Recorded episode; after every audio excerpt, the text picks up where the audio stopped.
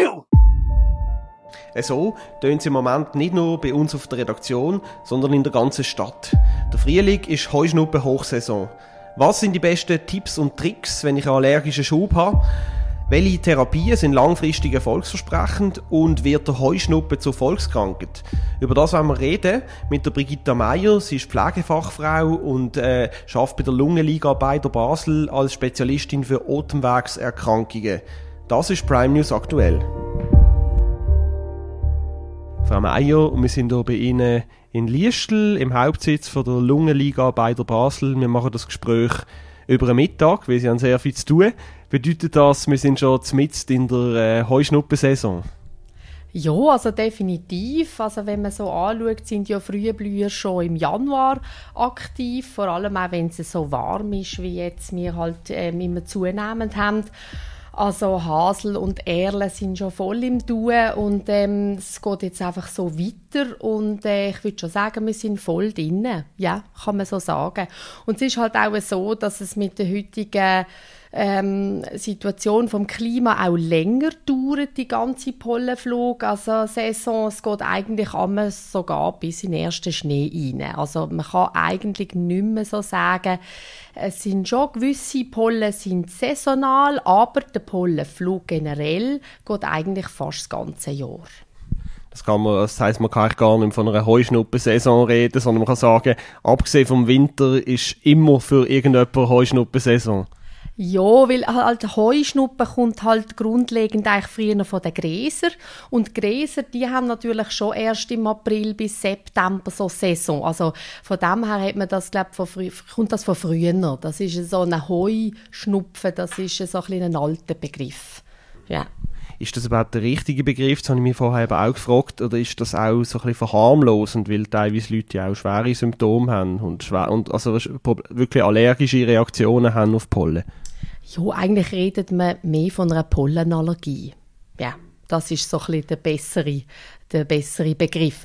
Äh, Heuschnupfen kommt natürlich auch, da gehe ich vielleicht jetzt schon ein bisschen voraus, aber es sind halt auch die Leitsymptome, die halt auch ähm, zu dem Schnupfenbegriff führen, weil ja eben wirklich so der Fließschnupfen und, und Niesen und Tränen, die Augen, das sind so die Leitsymptome und vielleicht kommt der Begriff auch noch von dem. Mhm. Ähm Sie haben vorher schon Gräser erwähnt. Was sind denn so, eben, auf welche Pollen reagieren die Menschen am stärksten? Oder was, oder die meisten Leute, auf welche, welche Pollen sind da sozusagen die grössten Übeltäter? Also es ist schon so, dass scheinbar 70 Prozent der Menschen auf Gräser reagieren. Das ist schon der Hauptanteil. Und dann sonst aber auch noch Bäume wie Hasel, Erlen, Eschen, Birken, Eichen. Und dann natürlich noch auf äh, Kräuter. Das ist so Ambrosia, das ist so ein Neophyt, wo äh, immer auch ausgeprägter wird wegen unserer Klimaerwärmung bei uns. Und ähm, genau, das sind so die Hauptallergene. Ähm, ja. Sie haben den Klimawandel angesprochen. Ist denn in Ihrer, in Ihrer Erfahrung, Sie haben ja viel mit äh, Allergikerinnen und Allergikern zu tun, hat sich der Heuschnuppen, hat sich die Zahl der Menschen, die unter Heuschnuppen leiden, denn in den letzten Jahren äh, verstärkt? Also wird das so ein bisschen zur Volkskrankheit? Ja, es ist schon so, dass 20 Prozent der Bevölkerung sind betroffen das ist ein Fakt, das weiss man aus Studien. Und das sind ja rund ähm, doppelt so viele wie vor 30 Jahren. Also das ist schon zunehmend. Das äh, hat man so eben anhand von Langzeitstudien kann man das so ähm, sagen. Ja. Aber hat das etwas damit zu tun, dass, halt, dass es mehr Pollen gibt als früher? Oder auf was führen Sie das zurück? Es ist so, dass eben durch, durch die ganze ähm, Veränderung vom Klima ist der Pollenflug rund zwei bis drei Wochen früher. Und es ist auch eine verlängerte Pollensaison. Plus dann kommt wirklich noch dazu, es gibt eine Zunahme von äh, CO2-Konzentration und das steigert eigentlich die Pollenproduktion. Plus dann noch ähm, Treibhausgas, also Ozon und Feinstaub machen noch Pollenaggressivität noch stärker. Da weiß man auch von Studien, dass das in der Stadt wirklich zugenommen hat. Also Pollen sind aggressiver. Ähm, eben, wir haben vorher über das Wort Heuschnuppen diskutiert, haben Sie gesagt, es hat etwas mit den Symptomen zu tun. Da wollte ich Sie fragen, eben, was sind denn so die üblichen Symptome bei Heuschnuppen? Was unter was leiden die Menschen am öftesten, wenn sie Heuschnuppen haben? Ja, das ist eben der Fließschnupfen. Es läuft einfach nur, es ist Niesen, Tränen, die jucken die Augen ähm, wo dann auch, also es kann auch Bindehautentzündungen machen oder dann eben eine erschwerte Nase, Atmung, Nasennebenhöhlenentzündungen, Kopf, ähm, Glied, also ja, Kieferschmerzen, auch ab, also sehr, dass man sehr schlapp ist, dann juckende Gaumen, Nase, Ohren, also schon sehr beeinträchtigend. Also eine ganze Palette an ja, schlimmen Symptomen, die man hier kann haben. Ähm, was ist denn so jetzt aus Ihrer Berufserfahrung aus, äh, wenn Sie mit den Leuten zusammenarbeiten? Ist es wichtiger, dass man schon vor der Heuschnuppensaison sozusagen sich irgendwie vorbereitet, etwas macht, vielleicht eine Medikamententherapie? Ähm, oder ist es dann vor allem wichtig, dass man während der, während der Saison Symptome bekämpft? Also setzen Sie da mehr auf Prävention oder mehr auf Symptombekämpfung? Also wenn man schon weiß, dass man Heuschnupfen hat und auf welche Pollen, dass man allergisch ist, sollte man sicher präventiv schon etwas nehmen. Weil man hat ja gute Möglichkeiten, es gibt wunderbare Pollen-App, wo man wirklich auch mit so Push-Nachrichten benachrichtigt wird, wenn das jetzt welche Pollen fliegen und wie hoch ist die Konzentration. Es gibt diverse Messstationen, die dort einfließen und dann sollte man sicher präventiv schon etwas machen. Das hilft, ja. Was kann man denn machen präventiv? Was sind dort die Möglichkeiten? Ja, man kann zum Beispiel, man kann schon Medikamente nehmen, das sollte man immer mit dem Arzt absprechen, der kennt einem ja am besten, auch mit ihm Symptome besprechen, wie stark sind sie immer allenfalls, wenn man gerade allergisch, also wenn, wenn es gerade Pollenflug ist und äh, man kann präventiv kann man auch schon mit Nasenspray schaffen, dass Pollen eigentlich gar nicht sich können an der Schleimhaut so ähm, festsetzen. Mhm. Wenn es dann aber trotzdem so weit ist, also ich persönlich bin auch Allergiker und äh, das kommt ja immer in Schüb. Also man hat, man hat ja nicht, man leidet oft nicht den ganzen Tag sozusagen unter Heuschnuppen oder nicht die ganze Saison gleich stark, sondern es kommt teilweise in Schüb. Und was sind da Ihre besten Tipps, wenn man jetzt akut unter so einem Heuschnuppenschub leidet? Was kann man da am besten machen dagegen? Also was man halt immer sagt, ist, dass man eigentlich also auch meidet, oder? Die, die Aussetzung von der Pollen, also dass man sich halt wirklich auch in seiner Aktivität ein bisschen danach richtet, dass man nicht gerade geht, geht joggen, wenn jetzt gerade äh, äh, äh, so warme, warme Wind weht und, und es trocken ist schon lang, ähm, dann gibt es so Sachen, dass man einfach auch daheim, also so praktische Alltagstipps, dass man tut kurz Stoßlüften, ähm, dass man nicht ähm, länger das Fenster offen lassen. Es gibt Pollengitter, es gibt eben Staubsauger mit extra Filter, dass man re regelmäßig die reinigt, die Oberfläche tut feucht aufziehen, dass man sich selber zum Beispiel tut jeden oben die Haare waschen, auch duschen, ähm, dass man tut ähm, dass man die Kleider nicht im Schlafzimmer abziehen, Sonnenbrille tragen, vielleicht eben auch Kopfbedeckung draussen ähm, Wäsche nicht im Freien aufhängen,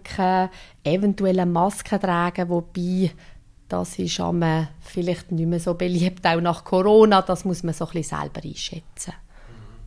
Das heisst, die, äh, mal, die sehr sauberen hygienischen Zeitgenossen unter uns sind da so ein bisschen im Vorteil. Aber das bedeutet wirklich, Sie sagen, es ist, es ist eigentlich gut, wenn man dann möglichst viel daheim bleibt und halt die Ort auch meidet, was viel Pollen hat. Verstehe ich das richtig? Ja, wenn es ganz schlimm ist mit den Symptomen, dann in dem Moment schon. Ja. Weil das ist eigentlich die effektivste Lösung, dass man dann nicht mehr Symptome bekommt. Oder? Natürlich auch Medikamente nicht. Das ist natürlich ist wie so ein Zusammenspiel dass man dann wirklich auch seine Medikamente nimmt. Es ist ja heutzutage auch die Antihistaminika, die machen auch nicht mehr so müde. Das sind auch Medikamente, die sich auch weiterentwickelt haben. Ähm, ja, dass man das gezielt einsetzt, plus aber eben wirklich auch meidet, gerade in der, in der, in der Pol im Pollenflug direkt rausgehen. Grundsätzlich ist es ja so, wenn man so einen allergischen Schub hat, dann muss man da ein Stück weit aussitzen. Also man weiß, man weiß ja auch, es, äh, es geht irgendwann auch wieder vorbei. Gibt es aber auch also Symptome, die so stark sind, oder gibt es Momente, sie ihren, ihren Patientinnen und Patienten roten, das ist jetzt, äh, da sollte man gescheiter nicht daheim bleiben, sondern zum Arzt gehen oder auf einen Notfall sogar. Gibt es da wie so eine Grenze, wo, äh, wo die Symptome zu stark sind und wo setzen sie die Grenze, dass sie den Leuten das vielleicht empfehlen? Ja, ganz sicher. Also problematisch wird vor allem, wenn, wenn äh, die Schleimhäute anschwellen, oder? Wenn man jetzt, das ist auch, ähm, muss ich noch vielleicht den Schlenker machen, ja immer Gefahr bei Pollenallergikern, dass die Kreuzallergien haben mit Nahrungsmitteln. Und das ist ein großes Thema, da kann es bis zu einem anaphylaktischen Schock kommen, also dass dann diverse Organsysteme versagen. Und wenn man dort irgendwie so ein Kräuseln hat auf den Lippen oder eben das Gefühl hat, es schwellt alles an und ich kann kaum mehr zu den Augen ausschauen oder generell, wenn man es eng hat im Hals, dann sollte man unbedingt sofort gerade reagieren.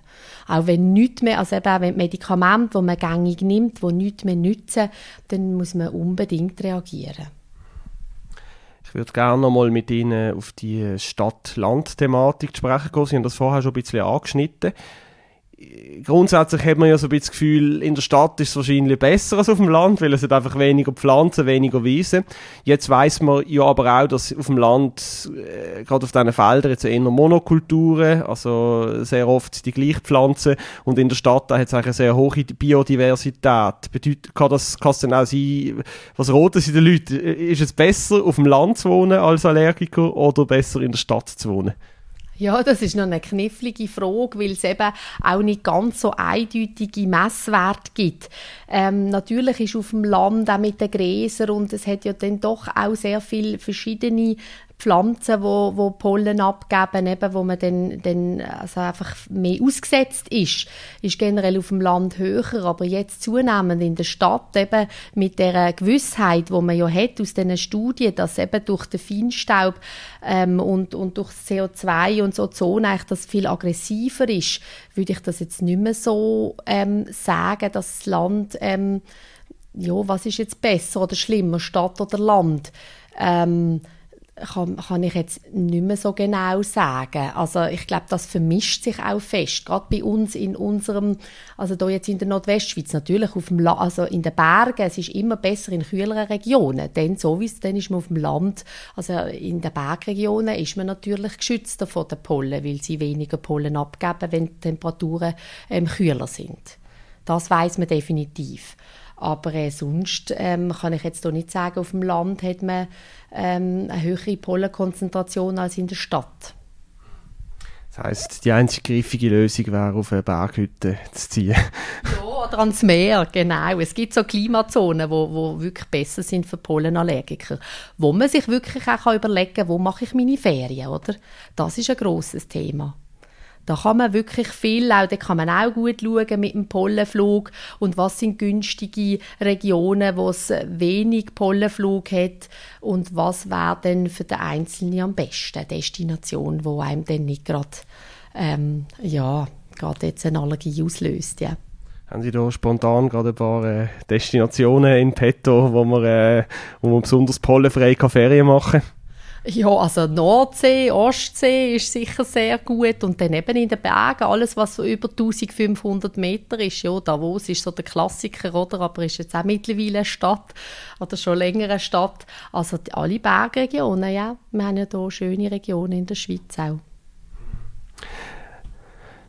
Zum Schluss würde ich mit Ihnen gerne nochmal äh, über, ja, über Therapien reden oder darüber reden, was man eigentlich machen kann, wenn man den Heuschnuppen mittel-, langfristig auch loswerden möchte. Es gibt ja da verschiedene so auch Immunisierungstherapien, wo man immer wieder, äh, wo man immer wieder das so, sich, sich dann äh, Pollen aus, aussetzt sozusagen, damit man wie eine Art Immunität entwickelt, wenn das richtig verstand. Ähm, was ist da Ihre Erfahrung? Ist das ist das besser geworden in den letzten Jahren? Oder, wie, wie, ich, ich habe immer in, in meinem Umfeld auch von Leuten gehört, die gesagt haben, ja, es ist sehr aufwendig und es ist nicht immer erfolgsversprechend. Was ist die Erfahrung von Ihnen mit den Patienten?